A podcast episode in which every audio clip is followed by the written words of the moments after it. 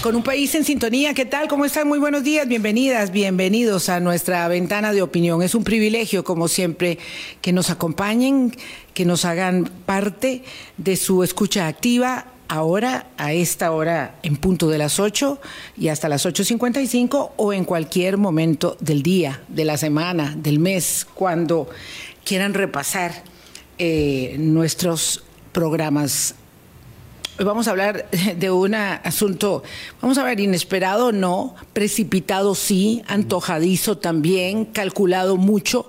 Vamos a hablar eh, de varios temas, pero vamos a empezar con una reforma que se aprobó en la Asamblea Legislativa para eliminar las elecciones municipales que acaban de pasar, las de medio periodo, y juntarlas con las presidenciales y legislativas. Va de nuevo. Boris, ¿qué tal? ¿Cómo estás? Buenos días, Vilma, y buenos días a todos los amigos y amigas de Hablando Claro. Y es el resultado de una pésima lectura de los resultados del proceso electoral municipal. Sí, eso ya no es miopía. sí, esto ya no es miopía, esto no es, esto ya es una, una reflexión muy, muy anticipada que puede traer graves consecuencias. Este, a lo que sucedió hace bueno, tres semanas. Vamos a ver, no, tres semanas. No, adelantemos todavía. Claro, qué, ¿Qué pasa? Pasamos una tarde espectacular. Se nos olvidó comentar eso y es esos momentos que edifican que te permiten respirar hondamente en esas montañas que están ahí, en la espaldita del Surquí, en San Isidro de Heredia, la parte alta, que es hermosísima, Concepción creo que se llama. Concepción. Qué tarde maravillosa pasamos este ayer que nos regalamos un descanso vespertino. Sí, muchísimas gracias a Rodrigo y a, Odi, Que los queremos tanto y que nos quieren. Que nos invitaron a un espectacular almuerzo a un espectacular almuerzo y a un rato. Es la segunda vez que yo los visito, ¿verdad? Y, yo colecciono muchas. Sí. Sí, yo sí es, es, grato, es grato. Es grato saber que ante la adversidad, ante los desafíos, ante las luchas que tenemos como personas, que tenemos como comunidad, que tenemos como nación y como global, y a nivel global, este, tener esos espacios de conversación serena, autocrítica, necesaria. Cultivar los afectos. Como el caballero aquí al lado. Don Gustavo Araya, sí cultivamos ya muchos años de, de afecto y de debate muy respetuoso en coincidencias y a veces no, pero más Básicamente sí, básicamente sí, Gustavo Araya, de nuevo con nosotros aquí eh, para hacer coyuntura local, cosa que hacemos pues cada tanto, cada tres, tres semanas, perdón, cada vez que eh, lo amerita la situación para no... Eh, para que no sea demasiado, porque es compleja la, realidad y vamos juntando como pequeños, pequeños, pequeños asuntos hasta que podemos hablar de, en particular, algo como lo que pasó con las elecciones municipales, las propuestas de coalición y ahora este proyecto de ley que se aprueba en comisión. Buenos días, Gustavo, ¿cómo estás? Bien, gracias, muy amable más bien por la introducción, Vilma. Un placer, como siempre, estar al, lado tuyo, al lado de Boris y con todas las personas que, nos acompañan. Más bien, muchísimas gracias de verdad por el espacio.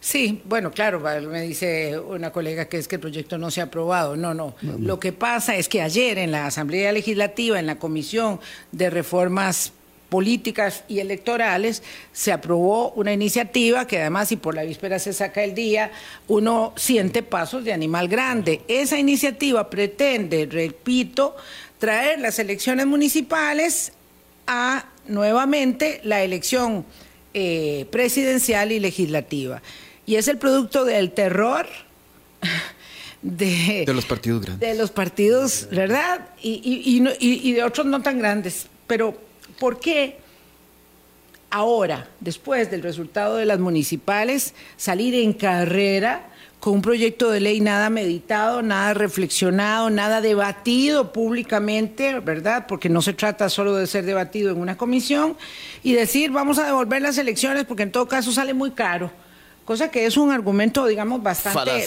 sí, y, pero, pero que además es muy engañoso y puede resultar bien buen vendido. Entonces, esto, esto de qué va, Gustavo Araya.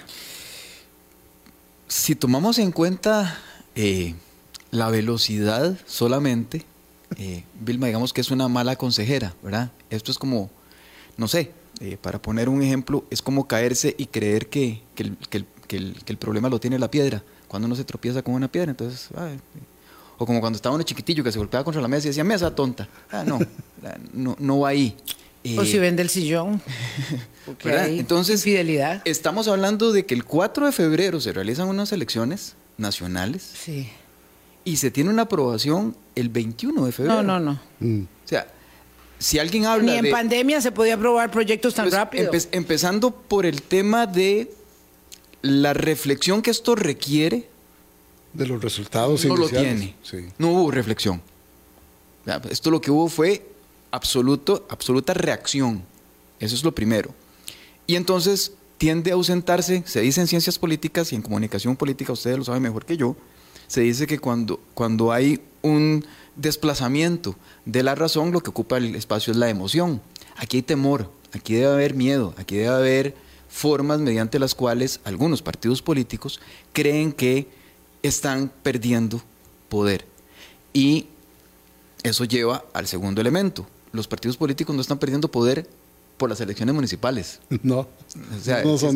las elecciones municipales no es, la piedra. Exacto, es, el resultante. Las elecciones municipales son el resultante y lo que tenemos que enfocarnos son en las causas. Y entonces ahí es donde ya efectivamente uno se da cuenta que a nivel, por ejemplo, legislativo, eh, en, si alguien me dice que en estos diez y tantos días, 18 días aproximadamente, menos, porque hay que tomar en cuenta que había fines de semana viernes, sábados y domingos que la Asamblea Legislativa no, no sesiona, eh, ¿dónde están las consultas? ¿Dónde está efectivamente eh, el llamado a personas que conocen del régimen municipal, a personas que conocen del régimen, eh, del sistema mm, electoral? Yo no mm, me atrevería a decir que si hago una revisión, no lo he hecho, pero me atrevería a decir que no están.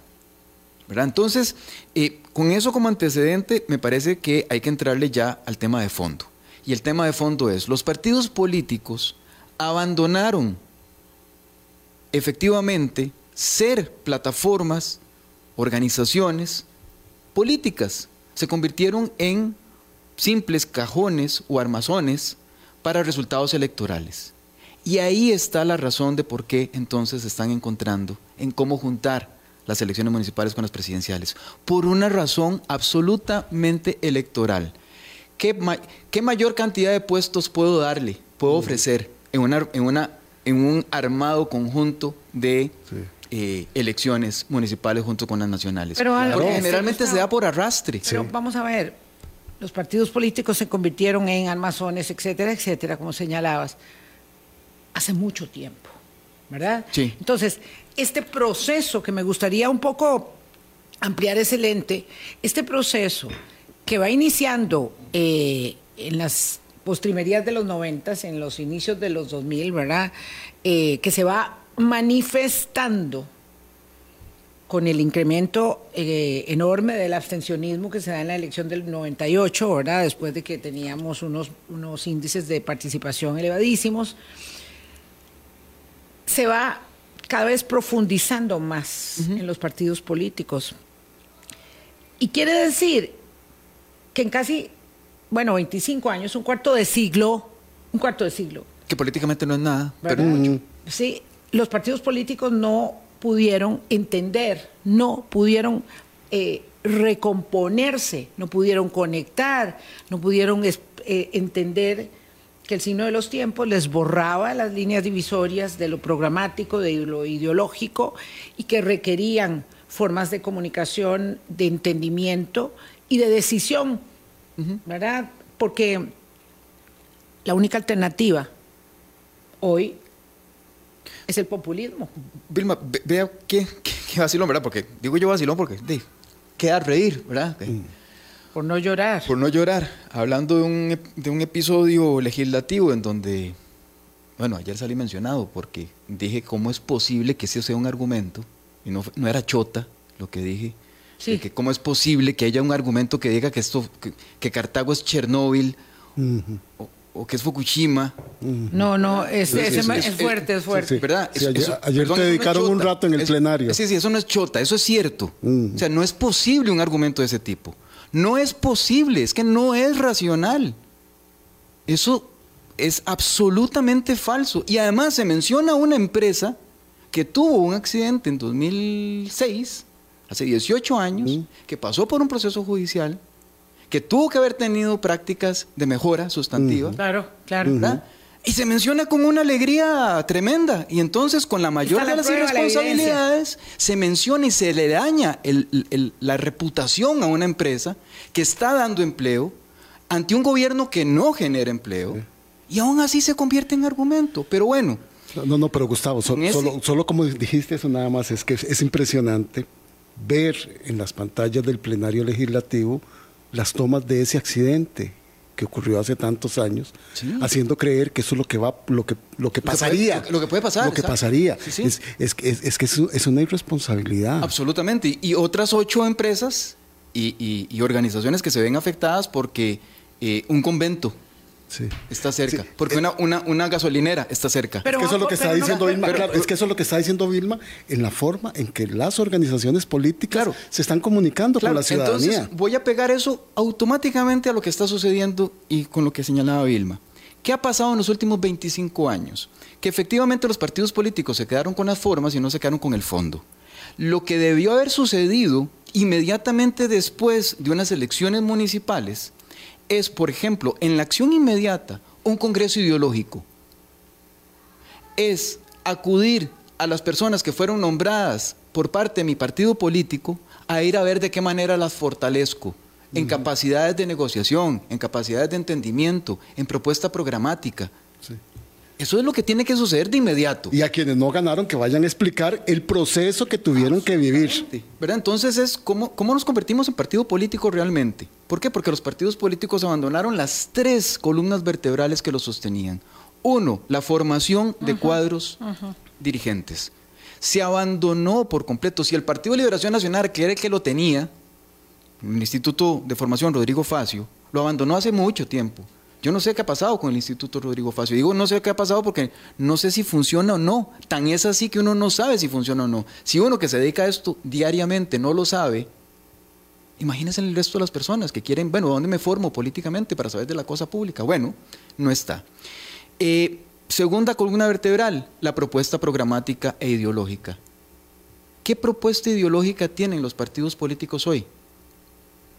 Más allá de conservadurismos, progresismos y demás. No, no. ¿Qué es, ¿Cuál es? ¿Dónde, me, ¿Dónde yo como ciudadanía digo, mira, el partido político tal cree en, firmemente en A, B, C, H y D? yo creo que la línea la tiene el Frente Amplio muy claramente delimitada y el liberal progresista. Exacto, la tiene en los extremos y más o menos. Sí. Porque sí, sí, sí. Eh, eh, el, liberal depende. Sí, sí. Como diría un maestro. Liberal depende. Como diría un maestro eh, en, ciencias políticas, Pelota Solano, ¿verdad? Si le hacemos un examen, no lo pasan. ¿verdad? Recordado don Rodolfo Solano. ¿Verdad? Si, si, si, si le hacemos un examen de, de marxismo, probablemente el Frente Amplio no lo pase bueno, pero es que, pero es que vamos a ver, eh, creo que estás llevando el, el, hilo un poco al extremo porque ya no, digamos, el Frente Amplio no es un partido, no es un partido ni nunca ha sido marxista-leninista. Probablemente es un partido de ser, digamos, de izquierda, centro -izquierda. que se ha ido más al centro, más, más cada vez al centro. Pero lo que voy es que tenemos ideas de que más o menos por dónde andan, pero si uno los pone en, en, la prueba ácida, no la pasan. Entonces uno dice, bueno, entonces son partidos que realmente están más cercanos de lo que uno querería. Bueno, vamos a ver, que así todo el mundo quiere estar en el centro y o ser catalogado ¿verdad? O referido hacia el centro político, eh, al centro del espectro ideológico. Y además ya hablar de izquierda y de derecha, francamente que está muy superado, ¿verdad? Creo que en eso coincidimos todos. Pero volvamos al argumento, Gustavo. Los partidos políticos se quedaron eh, decía desnutridos, decía, inhibidos, desalentados de ideas, de acciones, de absolutamente. Y entonces, a falta de ello, pues sí, tenemos las voces del autoritarismo, del populismo, ¿verdad? Como decía Bukele, ¿no? ¿Quién quiere un presidente populista? Yo, dijo de primero, ¿verdad? Porque él no, no mintió, nunca, ha mentido. nunca mentido. Yo quiero un presidente populista, claro, yo mismo. Este, pero el tema con los partidos es que no se han dado cuenta que el frío no está en las cobijas, no lo quieren admitir y luego, después de que van perdiendo sus caudales electorales, los tradicionales, pero los otros también, acuden a un expediente eh, burdo. Me, voy todavía un poquito antes. Si no formo cuadros electorales, eh, cuadros dirigentes, si no tengo una propuesta programática y si no tengo la tercera columna vertebral que es enraizamiento, que es vínculo con diferentes sectores de la sociedad, empresariales, sindicales, eh, ambientales, todos los que ustedes quieran, todos. Antes los partidos políticos tenían forma de llegarle a todos esos sectores. Vivíamos en una mesa de negociación permanente. Permanente. permanente. ¿Verdad? Entonces, si no tenemos esas tres columnas vertebrales en los partidos, y me, y me refiero a todos, es que no, esto no es que tal o fulano, no, no, no, todos los partidos políticos carecen de los tres elementos, más o menos. Entonces, ¿qué le puedo ofrecer a la población? ¿A dónde están, dónde están mis vínculos? ¿Dónde está mi entendimiento de por qué tengo que ver cuáles son las ideas programáticas para Guanacaste o para, para Limón o para Punta Arenas? ¿Dónde están? No las tengo, porque no tengo enranciamiento, no tengo vínculo con ninguno y no tengo propuestas programáticas. Segundo, ¿a quiénes mando? ¿A quiénes, ¿Con quiénes lidero estas, estas fuerzas? No, es que no tengo a quién haya yo formado eh, dentro de la estructura partidaria para que eso suceda. Y no tengo a quién ofrecerle entonces a los diferentes sectores. Mira, negocia con fulana, fulano, que están formados en los cuadros. Entonces, vamos a ver, se abandonaron esas tres columnas vertebrales y lo que se tiene entonces hoy es un juego de imágenes, es un juego de reflejos. Porque no, tengo, o sea, es el reflejo de un partido político, de la imagen de lo que quedó de un partido político, pero son agrupaciones huecas. Entonces eso es lo que ponen a jugar para decir, bueno, mira, nos estamos quedando vacíos completamente. Esta es, por decirlo de alguna manera, estamos, me atrevería a decir, en la última de las etapas de la desaparición del partido político como lo habíamos conocido. En la última de las etapas de la desaparición de los partidos políticos. Entonces, claro, a falta de ideas, de a falta de soluciones, ayer seis diputados aprobaron, seis de siete. Seis de siete. Aprobaron una propuesta, ¿verdad? Muy sesuda para tratar de llevar las elecciones municipales a las elecciones nacionales. Así es. ¿Verdad? Nueva República, Fabricio Alvarado, el proponente del Partido Unidad Social Cristiana, Alejandro Pacheco, la diputada Luz María Alpizar de Progreso Social Democrático, las liberacionistas Rosa Aura Méndez y Montserrat Ruiz, y la diputada de gobierno oficialista Paola Nájera. Estuvo ausente don Antonio Ortega y no tiene asiento ahí el liberal. El liberal progresista, según lo que me parece deducir de esto, si no me equivoco. El punto es entonces, claro, esto está muy crudo. Pues que hay que mm. pararlo ya. Mm. Esto está muy crudo, pero no hay que dejarlo. No, hay que dejarlo. Pero es que el horno tiene las condiciones para amasarlo, Vilma. Pero es que estará, crudo ahora, pero el horno, está preparado. No debió haber sido una idea. No debió haber sido una idea. Con todo el respeto para las señoras diputadas y diputados, porque de nuevo, esto es irse por la forma y no por el fondo. Claro, vamos a hacer una pausa. Al día siguiente de las elecciones, el 5 de febrero, los jefes de las bancadas Liberación y la Unidad ya hablaban de que este proyecto tenía que avanzar y sin dilación avanza en comisión. Que falta mucho, que hay que hacerle consultas, que necesita 38 votos, todo eso muy bien, pero hay que, mm. hay que establecer claramente por qué no es conveniente y con la ayuda del colega Daniel Calvo, vamos a, ver algunos de esos argumentos. Colombia. Con un país en sintonía, 8.20 de la mañana, Gustavo Ara ya nos acompaña este jueves eh, aquí en la mesa de Hablando Claro. Mm, te decía, Gustavo, que, que, nos, que nos apropiamos de, de los, algunos de los argumentos del colega Daniel Carbo, que dice... Que, los conozco y son absolutamente de recibo. que sí? Absolutamente sí, Sí, él dice, bueno, uno puede entender que el partido con más alcaldes del país puede respaldar una propuesta para darle dos años más de sueldo a los alcaldes electos ahora en febrero, porque claro, habría que pasar, si se pasa la elección, ¿verdad? Habría que hacer una reforma. Habría que, hacer una reforma que ya se hizo, que ya se hizo, ¿verdad? La primera vez cuando se devolvió este, cuando se separaron los sistemas para que este, los alcaldes se quedaran dos años más. Felicidades. Por ahí los alcaldes, todos los que estarán en funciones a partir de mayo estarán contentos. Digamos que la sola, la sola mención ahí, eso es un tema importante de lo que señala Daniel. Digamos que es entendible. Entonces uno dice, bueno, desde el racional, de nuevo, no desde el emocional, desde el racional político, uno dice, bueno, se la están jugando, por lo menos para darle aire territorialmente a sus fuerzas. Sí, uno también entiende, dice Daniel, que la reforma podría fortalecería las estructuras partidarias para buscar la presidencia de la República, porque entonces hay más cargos que ofrecer, vos lo decías, yo te hago diputado, te hago alcalde, te hago regidor y vos me jalás a mí los votos para el día E de la campaña, que eso fue lo que operó siempre. Mm, eso y, y ese fue el motivo de la desvinculación. Pero estábamos bajo una dinámica, diferente, y esto es entendible, de bipartidismo. Y entonces el bipartidismo sabía que teniendo las, elecciones municipales junto a las diputadiles y de presidencia, lo que lograba era tener músculo territorial. Eran aquellas maquinarias. Eran aquellas maquinarias, pero además eran las maquinarias que tenían, como diría el fallecido don Daniel Oduber, los partidos políticos son hoy, ¿verdad? La mitad partido político y la mitad maquinaria electoral.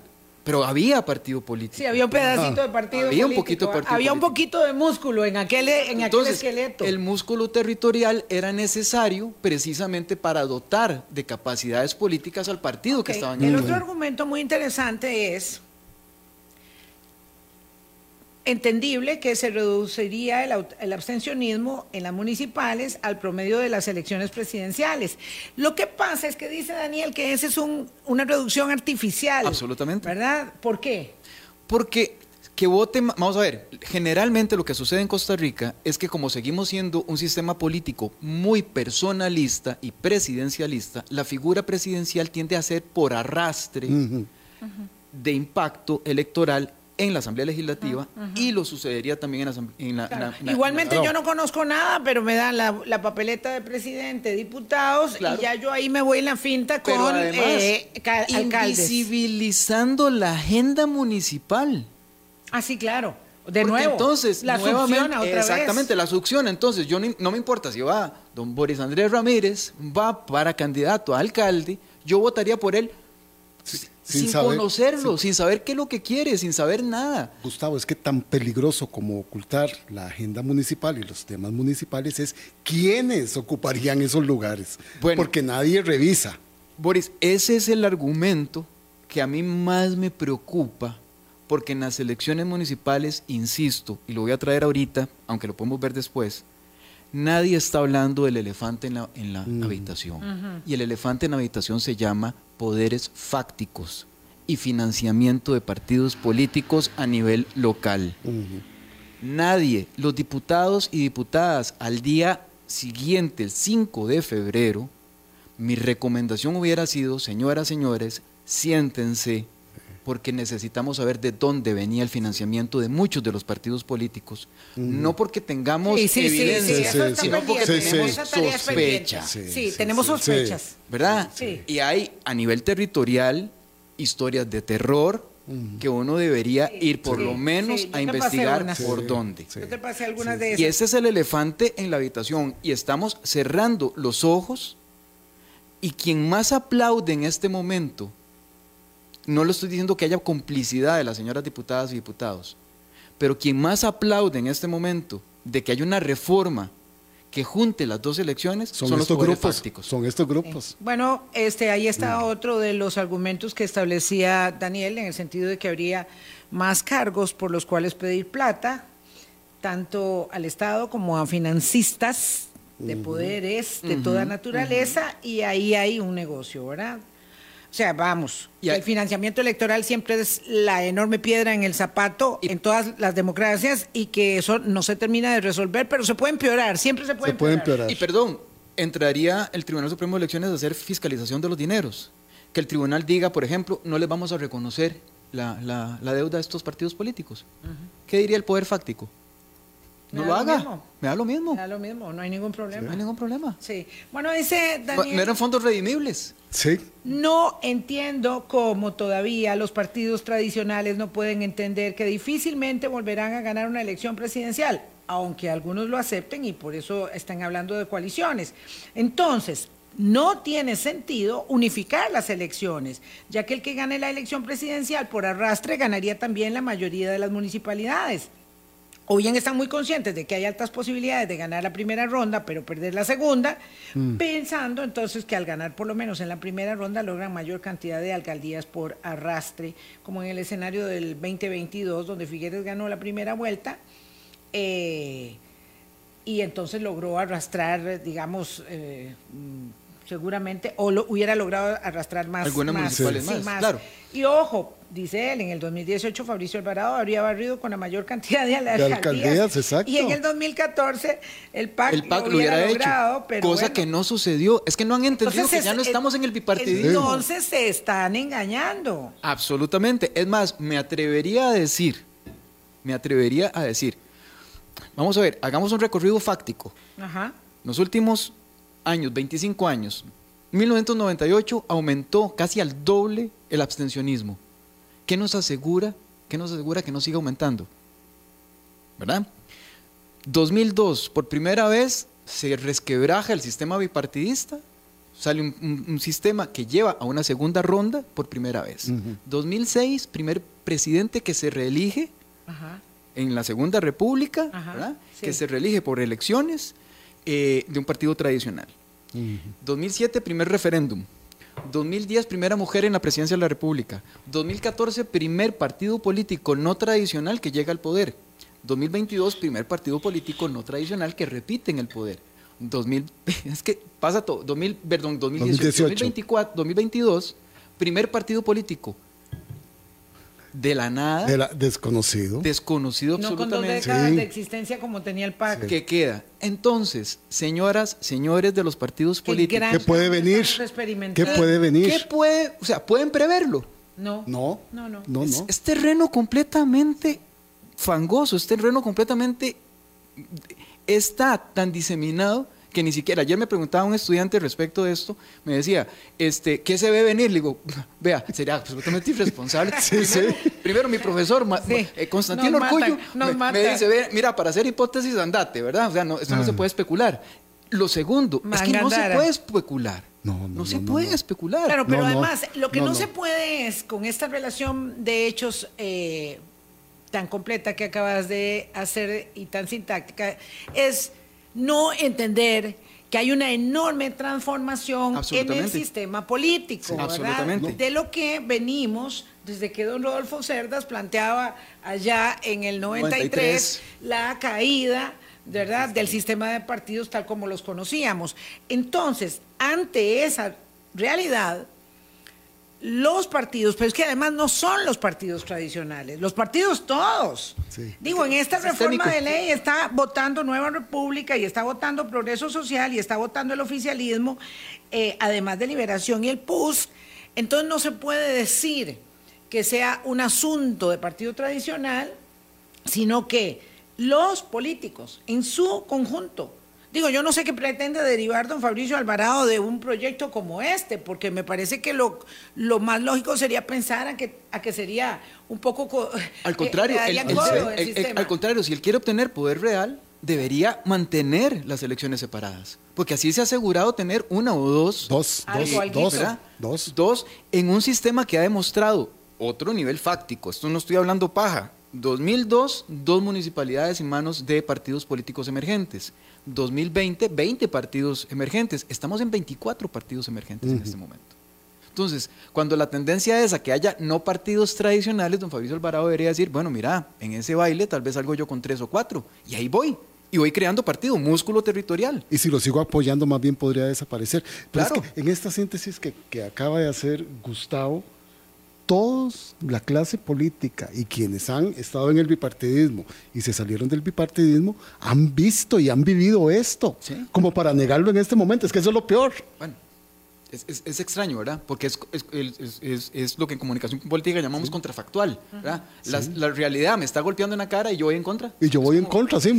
Le doy la espalda. Sí. es muy triste, ¿verdad? Es la, es la figura que el tipo que va conduciendo un auto y va y dice, qué, qué raro. Porque todos vienen al revés. Todos están conduciendo en contravía. Sí. ¿Pero qué les pasa? No, señor, usted está conduciendo en contravía. Exactamente. ¿Verdad? Este, es muy penoso.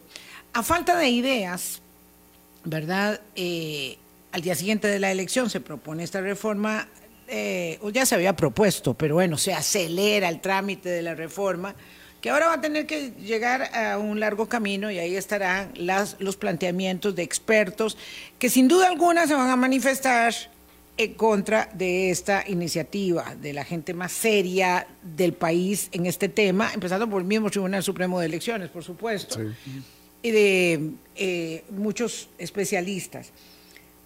La otra idea que viene de la mano, Gustavo, es la de las eh, coaliciones o de las alianzas, que no es una mala idea. No, no, no, al contrario. Pero que es una idea también planteada a golpe de timón del efecto de la elección municipal y de la sorpresa de o me doy cuenta de que pierdo más alcaldías o me doy cuenta de que no puedo amarrar alcaldías o me doy cuenta de que gané más alcaldías, pero con dudosas nominaciones y con menos votitos, como el caso de, la unidad, que le sucede, ¿verdad? Y entonces salen los dirigentes de la unidad de liberación, bueno, es que se fue uno tras el otro, Juan Carlos Hidalgo y después Antonio Álvarez, diciendo, aquí lo que hay que hacer es una coalición. Y ahí empieza, ¿verdad? Burundanga. Vamos a ver, el, diagnóstico está bien, la medicina está mal. Sí, sí, sí, sí, eh, sí, Sí, hay que hacer coaliciones, pero no ahora, no hay que hablarlas ya. Porque primero, ¿cuál es el dibujo que tiene en la mente la ciudadanía costarricense posterior a las elecciones municipales? ¿Cuál es el dibujo que tiene la población costarricense de los partidos políticos hoy? Entonces, yo no puedo salir vestido de la fiesta de disfraces a pretender ir a la graduación con el mismo traje. No. ¿Verdad? Eh, y no estoy diciendo que, esta haya sido una no, no, no, no, concuerdan. Entonces, de nuevo, lo, que hablábamos al principio, bueno, ¿qué es lo que me corresponde como partido político? Automáticamente fortalecer los niveles programáticos de mi partido. Decirle a mis bases y decirle a mis dirigentes que logré colocar en las municipales cuál es el norte ideológico mm. donde deben apuntar, por lo menos el programático en donde yo creo. Para que tengan donde asirse. Segundo, fortalecerles a ellos. Tercero, a un año plazo, ver si se pueden establecer qué tipo de alianzas, pero empezar a jugarlas no, como dicen los abogados, prima facie, no de primera entrada, sino precisamente empezar a ver, bueno, ya yo sé, ya yo sé para dónde quiero ir quiero ir a ver entonces quién va para el mismo lado. Claro, es que esto, Pero es que es al revés. Tengo el taxi y uno dice, ¿para dónde vas? Pero Gustavo, antes... Ve a ver quién, se monta, yo tengo el taxi. Exacto. Gustavo, antes de todo lo que acabas de decir, lo que debió primar es, vamos a una reunión a tomarnos el cafecito amargo o dulce para saber, para entender, para leer, para hacer un, un, un balance del proceso electoral para luego. Eso, no. Eso es terriblemente ingenuo, porque pero, necesario. pero es, que no se ha hecho. es cierto, es lo que tiene que suceder. Eh, sí, vamos, ya todo se va volviendo una eh, ilusión casi, porque el tema es que han pasado 25 años y no ha habido manera que Liberación y la Unidad entiendan el signo de los tiempos, pero además que van emergiendo otras divisas que son igualmente un cascarón o varios cascaroncitos, ¿verdad? A mí me llama la atención, Vilma, que esto se ha, vuelto como una cuestión de oposiciones, y me refiero a posiciones de opuestos, opuestos ¿verdad? De opuestos. Por un lado es, vamos a hacer las coaliciones. Sí, la lectura es correcta, pero no es el momento. ¿verdad? no, hay, en política el, timing es importante. Ah, Dos, si no ganamos el partido se muere. No, no, tampoco. ahí, está, ahí hay partidos vivitos y coleando que no han logrado absolutamente nada. Y pueden surgir. Y pueden resurgir otros que han salido de la nada. Entonces, esa no es la lectura. La lectura no es dramática. La lectura es sesuda. Sí. Entonces, vamos a ver. Aquí, ¿qué es lo que corresponde como partido político? ¿Hay que hacer alianzas? Sí, pero yo no voy a ir a una alianza mientras tengo este físico. Tengo que ir al gimnasio. ¿A qué? A fortalecerme como partido político para poder ir a una alianza en la que yo sea el más fuerte. Porque de lo contrario sucede, como he dicho coloquialmente en otros lados, y no voy a decir cuál partido, pero nadie quiere ir a la fiesta de cumpleaños del, del chiquito de los mocos. Entonces alguien dice, ah, véngase, yo voy a hacer la alianza conmigo. Y todo el mundo le dice, no, no, papá, no, quiero. no, yo con usted no quiero. Eso fue lo primero que sucedió. Nadie quiere ir a la fiesta del chiquito de los mocos. ¿Por qué? Porque sabe que se refría. Entonces, evidentemente no era su mejor momento. No voy a decir nombres por lo mismo. Buena la figura, claro. Es un pésimo timing, es una pésima lectura de la realidad nacional. sí. sí. Voy a hacer una pausa. Aquí hay otras, otras alusiones, pero vamos a quedar con lo de la fiesta de chiquito que está resfriado, porque este, sí, claro, se pueden hacer. Tienes más cerebro, una cabeza de ajo, dice un señor que nos está escribiendo aquí respecto de la iniciativa. Vamos a la pausa y regresamos. Colombia. Con un país en sintonía 837 a elecciones va México este, ya tan pronto como junio, me parece, ¿verdad? Eh, y este caso le doy seguimiento porque me parece apasionante y sé que vos también. Eh, los partidos tradicionales, ¿verdad? El PAN, el PRD, el PRI, el PRI, amalgaman por primera vez en la historia, ¿verdad? Una unión de voluntades dejan las primarias de sus partidos de lado, ¿verdad? Se dan cuenta de que no se puede perder eh, eh, el tiempo, tiempo, recursos, y entonces avalan la candidatura de Xochitl Galvez, una senadora del PAN, porque tiene que ser de algún lado, no, no puede traerla de otro planeta, no, no, es de uno de los partidos, pero que tiene, el, digamos, el perfil para poder ser la candidata que se enfrenta a la candidata del, de López Obrador, Claudia Sheinbaum. Ahí, ¿cómo cuaja una coalición? Ahí, ¿por qué sí procede? Ojo que ella todavía no tiene intención de voto mayoritaria. En este mm. momento está ganando la candidata de López Obrador y López Obrador por encima de cualquiera, aun cuando se pare una vez y otra en las eh, superficialidades que son para él las limitaciones de acceso y de meterse en la campaña electoral con todos los recursos del Estado mexicano. Que no son pocos. Que no son pocos. Y con 73% eh, de popularidad el presidente López Obrador. Bueno, a estas alturas, terminando. Por eso, se mete en la elección como le da la gana. Por eso ha juzgado al tribunal o ha intentado quebrarle la voluntad y la independencia al Tribunal Electoral, pero no lo ha logrado. Este, en todo caso, ¿verdad? En México, que hubo una fantástica Em, manifestación de expresión a favor de la democracia y a favor del tribunal, y ha habido muchas, este, porque ahí sí va una, una, una coalición y por qué pues, no salieron ahí eh, delante eh, la carreta que los bueyes.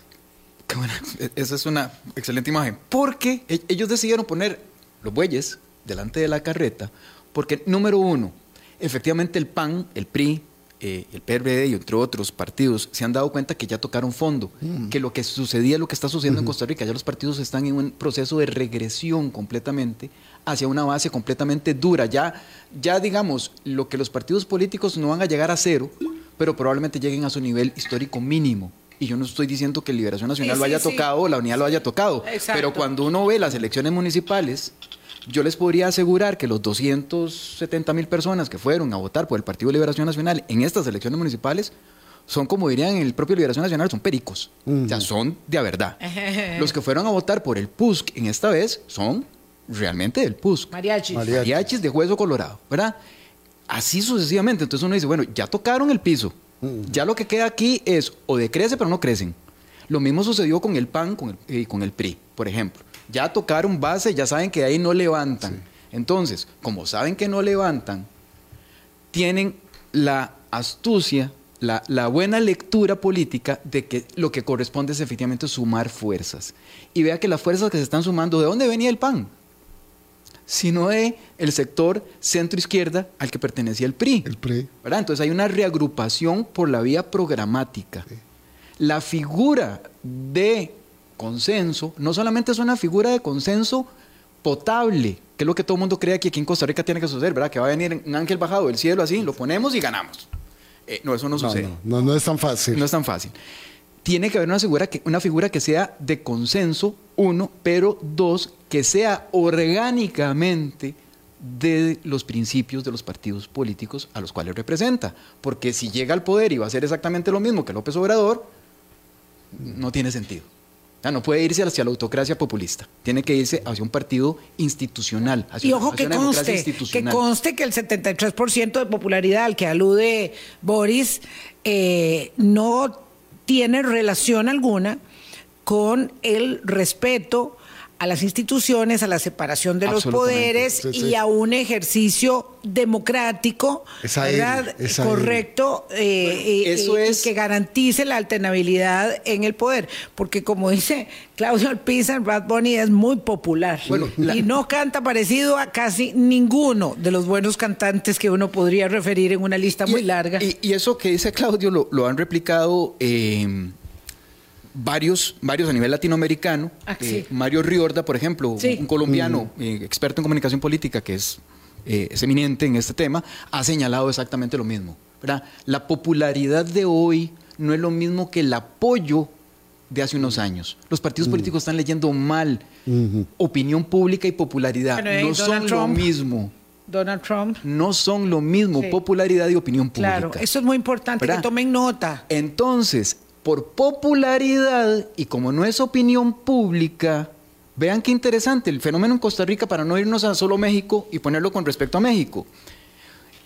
¿Cómo es posible, cómo explica uno que el presidente Chávez tenga en Costa Rica un 50% de popularidad, pero más del 70% de la población dice que la seguridad es un desastre, o estamos peor que hace un año, ¿cómo es posible que un 70%, 70 y 68%, de acuerdo con el último estudio del, Centro de Investigación de Estudios Políticos de la Universidad de Costa Rica, decía que no cree que Chávez vaya a arreglar los problemas nacionales? ¿Cómo soluciono esa dicotomía entre popularidad y incredulidad?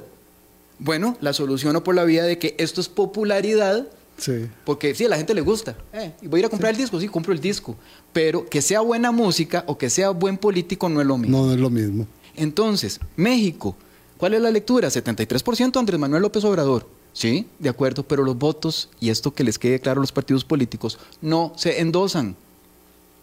¿Por qué Bukele se lanza solo a sí mismo? Porque cualquier candidato que Bukele lanzara probablemente perdería, porque el popular es Bukele no a la persona que él que y entonces lo peor porque el popular era don Johnny el popular era don Johnny Araya. No Mario. No Mario. Los votos no se endosan no se pasan de una persona a otra no se transfieren de una persona a otra. Entonces Andrés Manuel López Obrador puede ser muy popular pero no le va a endosar los votos a su figura. ¿cuál es la lectura del otro lado? absolutamente absolutamente acertada. Como los votos no se endosan le voy a poner una figura potable que le pueda que le pueda enfrentar. a cualquier candidata que usted ponga y eso es lo que tiene que suceder en Costa Rica, antes de, o sea, pensando en coalición primero y en posibilidad política después. Claro, porque también es el tema este de pensar en que hagamos una coalición, usted es el partido A, yo el B y, usted el C, pero eh, ya yo me voy a apropiar de la idea, lo dije yo primero, unos días antes que Boris o, que Gustavo. Entonces me toca a mí. Y yo quiero decir quién va a ser el candidato, o quiero decir quién va a ser la candidata. Y entonces ahí uno empieza a observar, qué es lo que decía alguien aquí, bueno, entonces cuál es la agenda que deslizan, digamos, este, quienes van de primero a correr así un poco intempestivamente con el tema de una, de una coalición. Eh, que por otro lado la gente parece desdeñar casi a priori y, y por eso es que el, lo inoportuno del planteamiento, ¿verdad?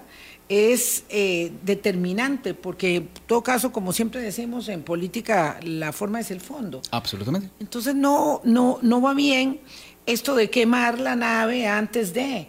¿verdad? Y por supuesto que el señor Feinsack dice, no, yo no quiero ir con nadie de ustedes a ningún lado porque es que yo, yo, yo quiero ser yo. Don Fabricio Alvarado también dice, Don Fabricio dice, yo también quiero ser yo. Pero tiene razón temporalmente, porque aunque después lo hagan y se metan en una coalición, no la quemaron ya. Pero Gustavo, esa iba a ser mi pregunta. Haber anticipado tanto este anuncio, esta intención, podría afectar o matar la figura de una coalición seria que se pueda plantear? Mm, no, Yo no, creo. no, pero sí trae a tiempo una discusión que no debería darse todavía. No es lo suficientemente madura. Como decimos en ciencias políticas muy, muy aburridos teóricamente, ¿verdad? No están las condiciones objetivas para hacerlo. Sí. ¿Por qué? Porque las marcas, las marcas partido están dañadas y están dañadas estructuralmente. Entonces, como tengo marcas dañadas, yo tengo que ver de qué manera saco una marca distinta, aunque esté apoyada por otra, pero esta marca... Aunque sean apoyadas por esas dañadas. Exacto, pero me falta tiempo para posicionar esa otra marca.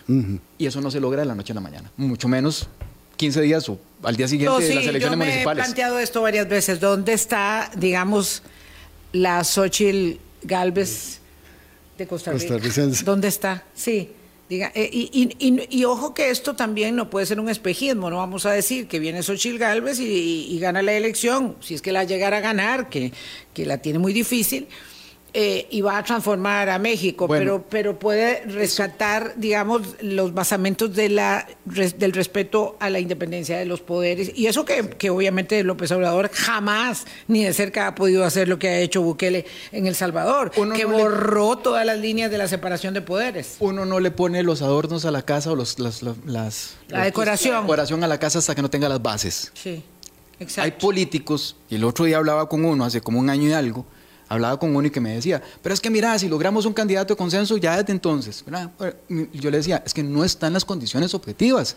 Usted tiene que darle a esa candidata o candidato las posibilidades de que no muera en el intento. es que si lanzan un candidato sin ninguna base, matan al candidato o candidata.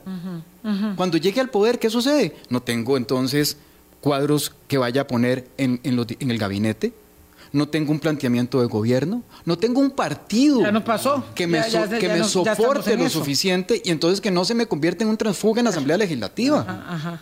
Entonces, no me lo estoy inventando, es que la, vamos a ver, esto ha pasado. Esto es lo que pasa. eso es lo, que pasa. Si usted lanza un globo y no tiene bases, el globo se va, se, perdió. El globo tiene que tener un basamento también a tierra, tiene que tener los cálculos de cómo lo elevo y cómo lo bajo. Entonces, eh, hay candidatos que creen que esto es, ah, eh, eh, sí, tiene que ir en coalición y es un candidato. Sí, sí, sí, sí, sí. Estamos de acuerdísimo. Pero el cómo es efectivamente la solución, no el qué. Entonces tengo que lanzar a un candidato o candidata que tenga las bases suficientes en cuadros formados, en una propuesta programática y con los vínculos suficientes con los diferentes sectores para que no se me caiga. Porque si no, al mes 2, 3, 4 se me convierte en un candidato muy popular o, una candidata muy popular, pero sin sustento. ¿Y dónde estamos viendo a alguien muy popular y sin sustento? Entonces, bueno, va de nuevo. Y el peligro es que seguimos jugando a la ruleta rusa y nos cae alguien que se quiere perpetuar en el poder a punta de formas, sin proyecto político más que perpetuarse a sí mismo. Gustavo, don Juan Carlos Hidalgo y don Antonio Álvarez no son nuevos en política. ¿Y por qué hicieron ese anuncio tan anticipado? Yo creo que se los come el entusiasmo, Boris, como diría un amigo argentino, se los come el entusiasmo a la, a la, a la razonabilidad que debe existir en la lectura. Yo como les he dicho muchas veces a varios candidatos, yo prefiero perder, porque perdiendo se gana porque efectivamente uno crece donde debería crecer, porque hizo las bases, sí, no llegó a ponerle los adornos, sí, pero para la, para la próxima está. La, política no se piensa cuatrienalmente en no Costa Rica. No se puede pensar tan a corto plazo. Y menos en dos años si no se puede pensar en cuatro, dos es una locura. Lo que realmente me preocupa de todo esto es pensar que estamos viviendo este momento de transformación del sistema de partidos políticos y el sistema político en su conjunto con pocas reformas estructurales. Sí, me preocupa muchísimo, por ejemplo, que la Asamblea Legislativa no esté viendo el paquete de reformas que le mandó el Tribunal Supremo de Elecciones, sino que esa comisión que debería estar encargada de estar preparando esas reformas electorales para la próxima campaña, que son de financiamiento, que son de participación equitativa, que son de establecerse rojos para la transparencia en la utilización de recursos y otras más, ¿verdad? No, eso no se está ¿Cuándo vamos a hablar de las listas abiertas para elegir diputados, por ejemplo, verdad? Que esas reformas de fondo que debieran estar siendo objeto de deliberación pública, ¿verdad? En la comisión y fuera de la comisión, no se estén observando y vayan en carrera con una cosa como esta, tan atropellada y antojadiza, que además me gustaría que le contestaras a Daniel Solano, que hace una elaboración de la que hablamos al principio. Cambiar la elección municipal es un gran espejismo, un gran engaño, porque vea lo que dice él, justamente de lo que hablábamos al inicio. Considero que ante el desinterés de los ciudadanos, lo mejor es que se haga con las elecciones presidenciales y se ahorraría muchos recursos que se echan a la basura. Qué fuerte. Eh, falso que uniendo las dos elecciones se economice algo, ya el Tribunal Supremo de Elecciones lo ha señalado. Va a tener que imprimir el mismo número de papeletas, va a tener que poner el mismo número de, centros de votación, va a tener que hacer exactamente lo mismo. Y si vamos en el rumbo de voto digital, todavía como mucha más razón. Eh, eso es falso. Eh, pero con un gran... Pues si yo tengo que gastar 100 en elecciones municipales, pues gasto 75 en una y 25 en la otra, o 50 en una y 50 en la otra, y voy gastando lo, mismo. Va, gastando, lo, mismo. Con el agravante de que si las elecciones municipales quedan subsumidas a la presidencial, los temas cantonales pierden absolutamente relevancia. Sí. Digo, yo no veo cómo, digamos, en una circunstancia mucho... Eh, digamos, de concentración de poder para regresar el sistema a la elección presidencial, el sistema municipal. Por ejemplo, como emerge ahora la, nominación, perdón, la elección de Diego Miranda en la alcaldía de San José, eh, permite airear Claro. Algo tan importante y le da una connotación tan significativa a la elección capitalina que se la come en los partidos grandes en una elección nacional. Si los partidos políticos tienen como eh, premisa urgente recuperar músculo territorial, ¿por qué no empezamos con alianzas territoriales? Ajá, claro. ¿Por qué un Diego eh, Miranda en la asamblea, en la, en la alcaldía de San José, fue y habló con Johnny Araya. Por, no, estoy diciendo que haga, alianza, pero ¿por qué? Porque probablemente desde el punto de vista ideológico, que es distinto, tengan algunas coincidencias. Y probablemente esté más cerca entonces de ciertas, y no lo digo solamente en el municipal de San José, puede ser en cualquier otra municipalidad. Pero estás hablando ahora que hablaron ya para el traspaso de poder. Sí, pero Puede hacer. O sea que tenían que hacer ambos dos. Claro, porque una democracia, con una democracia es lo que sucede. Pero ¿qué pasa si efectivamente. Ve lo que pasa en, Costa Rica, normalmente uno le sigue el rastro en el ADN a los políticos que se lanzaron, incluso en Unidos Podemos. Seis de las nueve candidaturas que ganaron la alcaldía provienen de partidos políticos tradicionales. Y ese partido taxi, aunque no les guste ser llamados así. Es el partido taxi más grande a nivel municipal. Pero entonces, la coincidencia del que ganó que venía de las filas, por ejemplo, Liberación Nacional, entonces ¿por qué Liberación Nacional no va y lo busca y le dice, mira, tenemos más acuerdos que desencuentros? ¿Por qué no hacemos una alianza local? Y, hablamos con, los regidores y las regidoras que quedaron electos, y ya sacamos una propuesta programática. Y ahí hay una redistribución de poder real con efecto en las decisiones de la política entonces, la alianza, la alianza tiene sentido porque hay sentido en una alianza territorial donde voy a recuperar. ¿Qué fue lo que sucedió en Goicochea? Exacto. Fue lo que sucedió en Goicochea. Se hizo una alianza de partidos que tenían coincidencias y se presentaron y quedaron Lo que está sucediendo en México. Sí, pero no quedaron. No quedaron. Sí. Pero, pero pueden quedar en la próxima. Pero pueden quedar en la próxima. Exactamente. Eso dijo el candidato que era alcalde. Sí. Dice, Construyendo. La, siembra se inicia. Ajá. La siembra se protege. Claro. Y la siembra dará fruto. Claro. Ve lo que pasó en Montes de Oca con la separación de una. le dieron espacio, no digo que sea mal ni bueno, simplemente le dieron espacio. No, no, fue pésimo. fue pésimo, perdón. vamos a ver, fue, pésimo para. No, no, no, no me refiero al, electo, perdón. No, no quiero que se me malinterprete. No, no, este fue pésimo para ellos mismos, pero eso ya ese es otro tema que vamos a hablar, es este del transfugismo y de la multiplicación como los hongos, ¿verdad? De las, de las, de las divisas. Pero este, este también resulta ser un evidente y manifiesto eh, resultado de lo que está pasando con la crisis de los partidos, de todos los partidos, no es que es de los tradicionales, y también de los nuevos. Nada más para cerrar con una frase, Vilma. Lo que le suceda a los partidos políticos le sucede al país. Le sucede a la sociedad. Cuando la gente dice infeliz, tal otro, el desgraciado, maldito, lo que, todos los calificativos, todo lo que la gente señale de un partido político, se devuelve. Sí, nos vamos a que efectivamente eso sea para mal del país. Hay que construir, no destruir. Y no estamos diciendo todo esto porque no tengamos amor para con el país, ¿no? Tenemos muchísimo, muchísimo amor, muchísimo interés. Interés que se llaman hijos, interés que se llaman nietos, intereses, como dijo ayer la diputada, este, lo mío es personal, claro, lo personal es político. Tenemos muchísimo ahínco, mucha pasión para defender lo que nos costó o lo que les costó, sobre todo a nuestros antepasados. Gracias, Gustavo. Gracias, Boris. Gracias a ustedes. Hasta mañana. Chao.